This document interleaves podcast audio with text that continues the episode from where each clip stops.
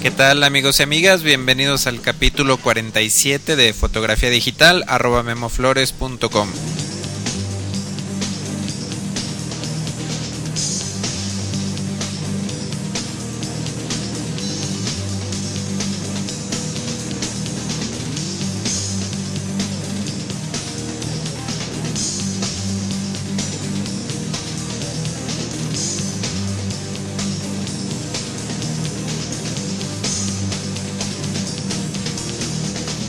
Bienvenidos a este taller en línea sobre fotografía digital. Mi nombre es Guillermo Flores y este es el capítulo 47 de este podcast dirigido a todas las personas que cuenten con una cámara reflex digital y que quieran sacar mayor provecho de la misma, así como aprender algunas técnicas fotográficas y de iluminación para mejorar eh, sus fotografías. También escucharán consejos sobre cómo procesar esas imágenes en el ámbito digital. Antes, antes de empezar, antes que nada, quiero ofrecerles una disculpa eh, por la mala calidad de, audio que tuvieron los, últimos capítulos. Eh, lo que pasa es que cambié por ahí los valores de compresión eh, para los archivos MP3. Estaba haciendo algunas pruebas y se me olvidó pasarlo a los valores que tenía. No me di cuenta de esto hasta hace algunos días. Inmediatamente corregí el, problema. Así que si, si los descargaron a su computadora, algunas personas, bueno, pudieron encontrar este problema. Eh, si escuchan mala la calidad de los últimos cuatro capítulos más o menos, eh, pues pueden borrarlos y volverlos a, a descargar con, con, mejor calidad de audio. Eh, para las personas que, descargan este podcast directamente desde el iTunes, eh, pueden borrar los, los capítulos afectados, eh, visitar la página de este podcast en el iTunes Store para descargar nuevamente los capítulos recientes. El link directo al, iTunes Store lo encontrarán en, en, la página de este podcast, es www.memoflores.com diagonal podcast. Y para las personas que escuchan este programa directamente desde la página eh, memoflores.com diagonal podcast, eh, les recomiendo que instalen el iTunes o algún otro eh, podcatcher como hay uno Juice que es, que es, bastante popular. Y les recomiendo que se suscriban al feed para que cada que salga un capítulo nuevo se descargue automáticamente a su computadora.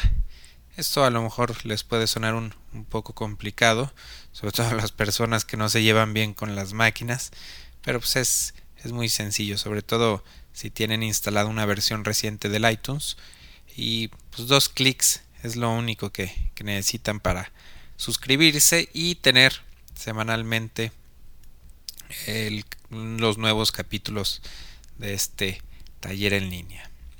Y hablando del iTunes, ya que ya que si van a estar por ahí, bueno, les pido por favor nuevamente a los escuchas que, que tengan por ahí una cuenta en iTunes que dejen un comentario sobre este podcast. Eh, sobre todo si es un comentario positivo, bueno, pues les, les agradeceré que lo pongan por ahí en el iTunes. Eh, tengo eh, les quiero agradecer también a las personas que por ahí encontraron el botón de, de DIG y que han votado por este podcast.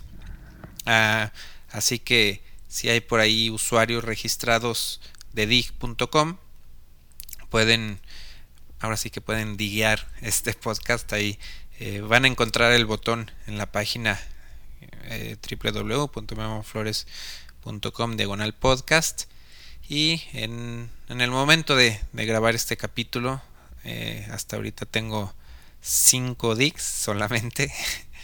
y mientras, bueno, mientras otros podcasts, eh, sobre todo en inglés, pues tienen miles de, de votos, ¿no? Así que, que espero que me ayuden un poco a promocionar este podcast.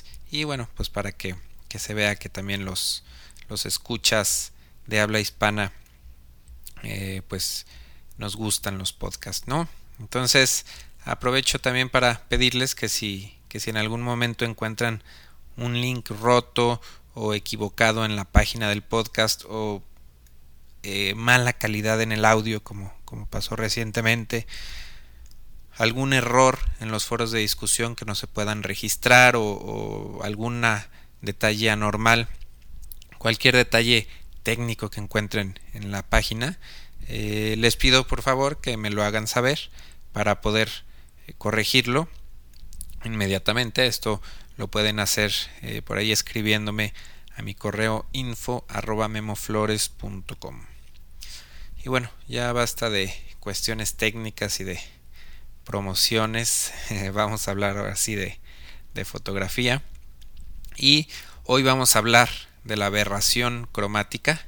Eh, en algunos capítulos anteriores he mencionado ya esta palabra, pero nunca he descrito lo que es, creo, o cómo, cómo se ve, cómo se ve la aberración cromática y lo más importante, pues cómo corregirla o cómo evitarla.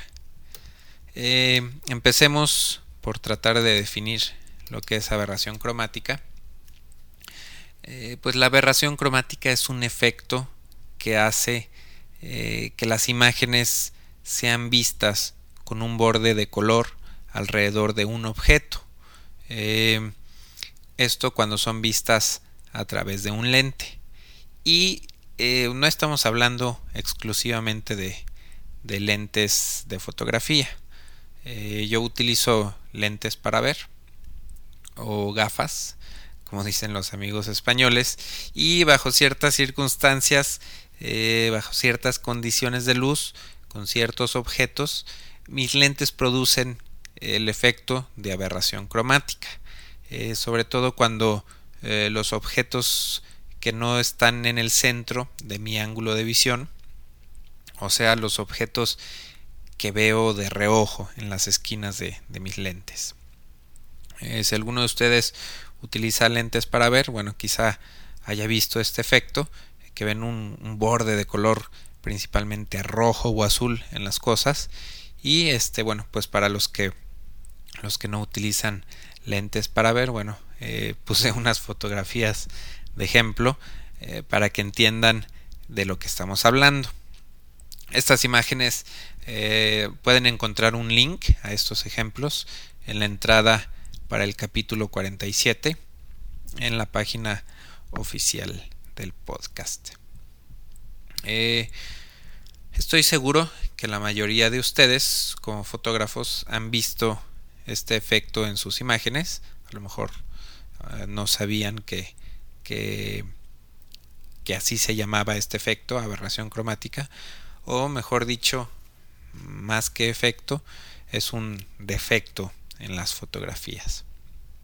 Eh, pues este, este defecto es más fácil de encontrarlo en zonas de mucho contraste en los bordes de ciertos objetos y eh, los colores más comunes eh, de, estos bordes son azul, amarillo, rojo, cian, pero hay un color que destaca, un color más, más popular en estos bordes y es el morado.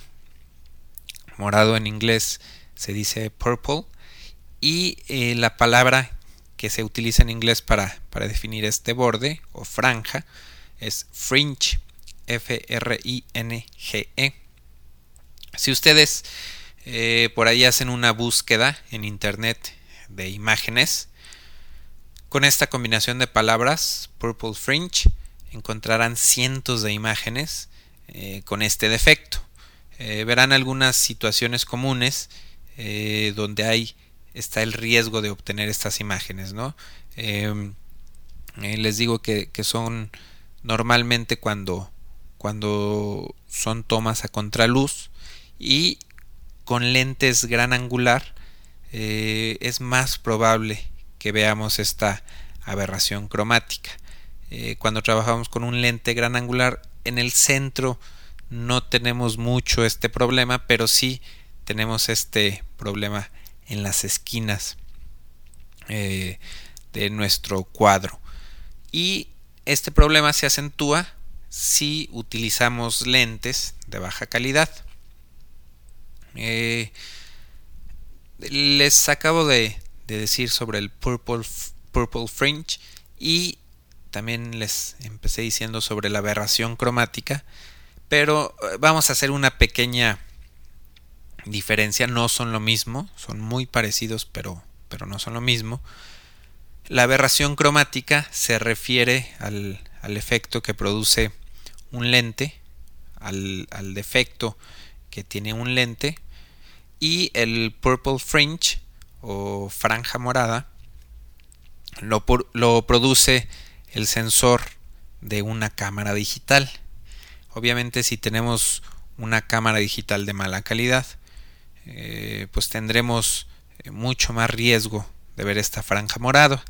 Y entrando un poco en detalles técnicos, este borde se produce, este, esta franja morada se produce cuando los píxeles del sensor se sobrecargan de luz y de alguna manera eh, logran contagiar a los píxeles vecinos, a los píxeles que, lo rodean y este efecto se le conoce como blooming en inglés. Eh, las tecnologías en las cámaras digitales pues apuntan hacia sensores con filtros anti-blooming para reducir este efecto. Eh, cuando si buscan por ahí imágenes eh, con la combinación de palabras purple fringe, incluso encontrarán algunos ejemplos tomadas con cámaras digitales económicas. Entonces, obviamente, esto se reduce cuando tenemos una cámara reflex digital de mayor calidad. En la fotografía que utilizo para mostrar la aberración cromática, eh, a simple vista no podemos apreciar el defecto, sino eh, lo vamos a apreciar cuando nos acercamos a lugares en donde hay líneas bien definidas. En la, galería perdón, hay seis imágenes. Las primeras dos, en las primeras dos fotos aparece la imagen completa.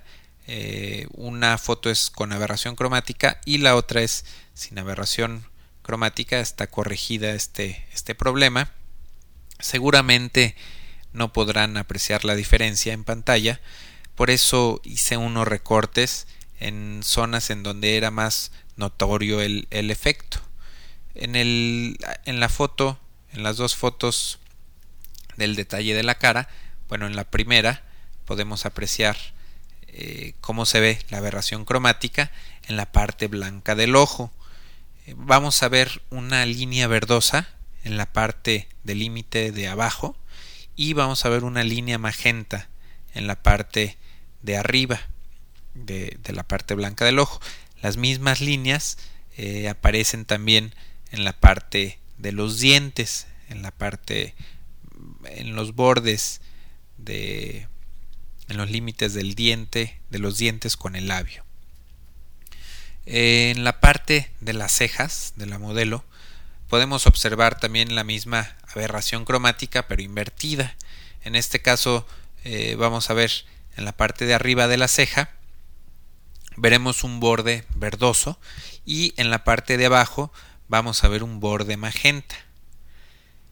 En la foto número 4 eh, vemos la misma fotografía pero sin tanta aberración cromática en el, ejemplo número 4. Eh, la corregí esta foto con, con, un software y en un momento les explicaré eh, los valores y cómo, cómo hacer esta corrección. Vamos a seguir ahorita con las fotos de ejemplo. Vamos a pasar a la quinta foto. Es un detalle del zapato de la modelo. Estas fotografías fueron hechas para un catálogo de, calzado y pues obviamente eh, pues necesitaba que el calzado saliera con el mayor detalle posible. La mayoría de estas fotografías mostraban algo de, aberración cromática y algunas eh, como esta que les estoy mostrando pues muy notorio en la parte del zapato. Podrán observar en esta toma de, detalle del zapato un, contorno verdoso en la parte de arriba y van a poder ver un contorno magenta en la parte de abajo. En la foto número 6 eh, vemos cómo desaparece la aberración cromática, eh, ya que la, la corrección fue hecha pensando específicamente en esta parte de la fotografía. Ahora sí, pasemos a ver cómo pueden corregir este defecto, pero antes de eso tengo que hacer una, una pequeña encuesta, una pequeña pregunta. Si ya tienen tiempo escuchando este, este podcast, se habrán dado cuenta de que la mayoría de las veces cuando hablo sobre software lo, lo hago hablando del Photoshop CS2 y eh, muchas veces me refiero al módulo para procesar imágenes RAW eh, llamado Adobe Camera RAW Plugin.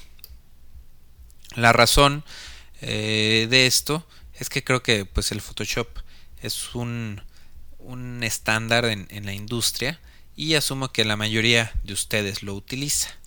Eh, hay una aplicación que fue gratuita durante mucho tiempo eh, llamada Adobe Lightroom, pero pues me acabo de enterar de que va a dejar de ser gratuita a partir del 28 de febrero de este año.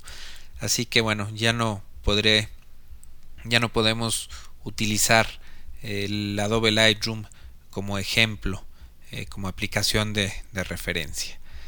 Eh, la pregunta o la encuesta es, eh, ¿piensan que debo seguir utilizando el Photoshop CS2 y próximamente el CS3 para explicar los ejemplos? ¿O quieren sugerirme alguna aplicación o aplicaciones gratuitas que sean accesibles para para todas las plataformas eh, para explicar los ejemplos. Entonces, bueno, pues por ahí les, les agradeceré sus respuestas a mi correo electrónico info memoflores.com. Entonces, pues mientras decidimos eh, qué aplicación vamos a utilizar para este tipo de ejemplos, pues lo voy a seguir haciendo con el plugin de Adobe Camera Raw y para esto obviamente tienen que haber tomado sus fotografías en formato RAW. Ya saben que no me canso de pedirles en todos y cada uno de, los capítulos que tomen sus fotografías en formato RAW. La razón es que es eh, mucho más difícil y más lento corregir la, la aberración cromática de un archivo JPG. Entonces, si abrimos un archivo RAW con el plugin Adobe Camera RAW, eh, veremos nuestra ventana de revelado virtual en donde tenemos cinco pestañas del lado derecho eh, abajo de nuestro histograma y de los valores predefinidos. La primera pestaña es la pestaña de ajustes, eh, la segunda pestaña es la donde vienen los valores del detalle y la tercera es la que nos interesa, eh, se llama lente. Bueno, viene en inglés el, nombre. Y ahí veremos la opción de corregir la aberración cromática con dos controles. Uno para corregir eh, la franja roja y la franja cian.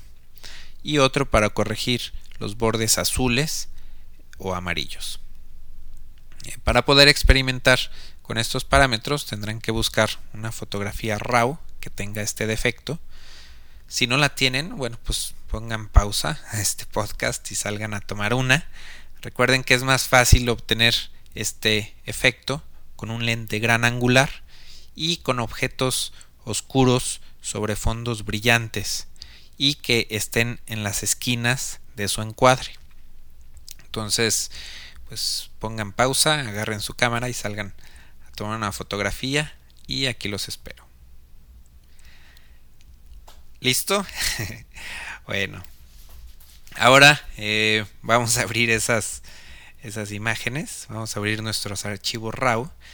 E iremos a la pestaña de corrección de aberración cromática. Eh, la verdad es que yo hago mis correcciones a base de, de prueba y error. Es decir, los dos controles están en ceros y comienzo poniendo en el primero el que es el, el para dar ajustes al rojo y al cian comienzo con un valor de más 50 y observo si el borde de color se reduce o si aumenta. Si se reduce, sé que tengo que utilizar un valor positivo. Si se aumenta, voy a probar con un valor negativo de menos 50 y veo si mejora la foto. Si no se reduce ni con, ni con un valor positivo ni con un valor negativo, quizá tenga que probar con el control inferior, que es el control para los bordes azules o amarillos. Eh, lo hago de igual manera, primero introduzco un valor positivo y después un valor negativo. Analizo cómo se ve mejor mi imagen y bueno, eh, muchas veces los mejores resultados se obtienen con una combinación de, de valores de los dos controles, ¿no?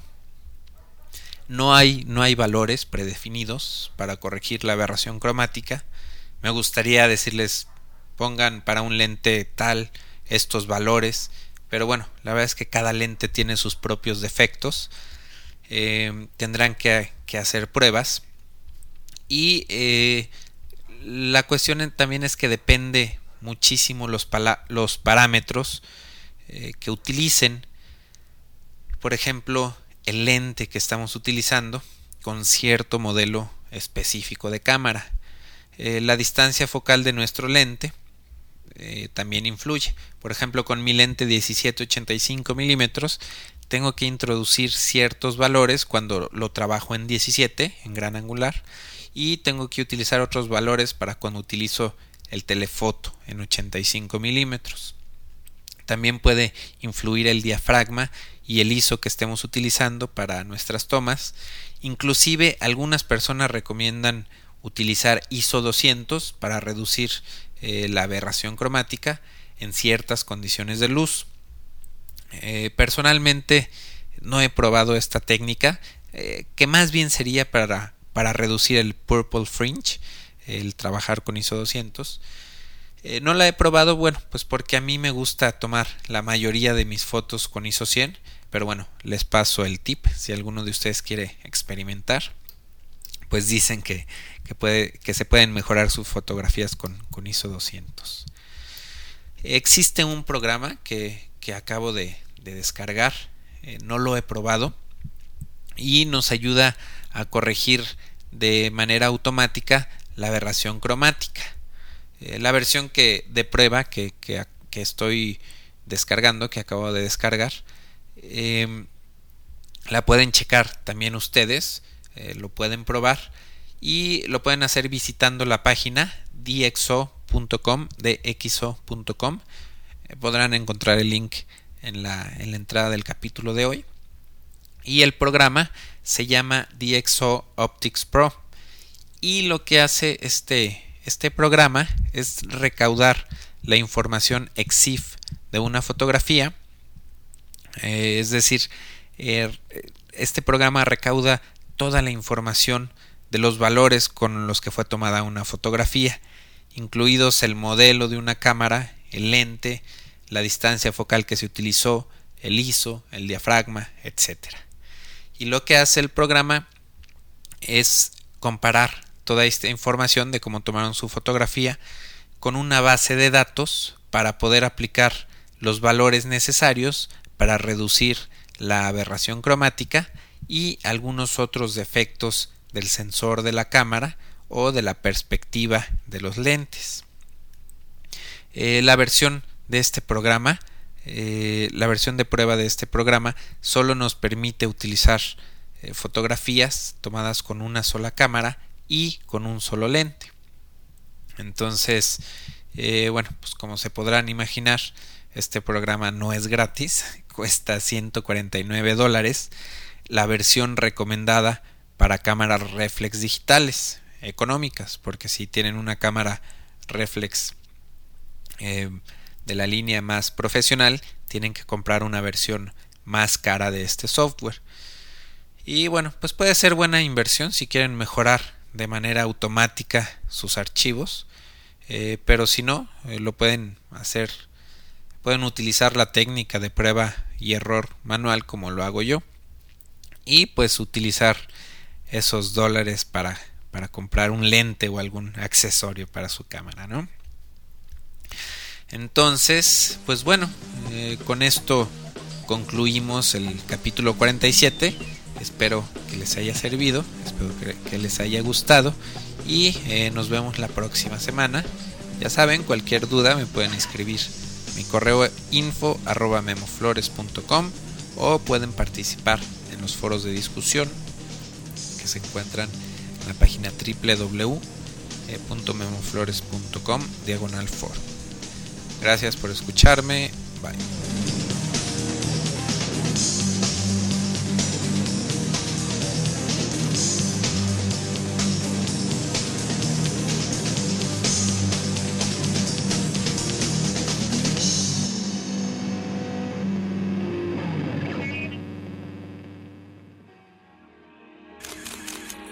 photocastnetwork.com, your photography resource in the potosphere.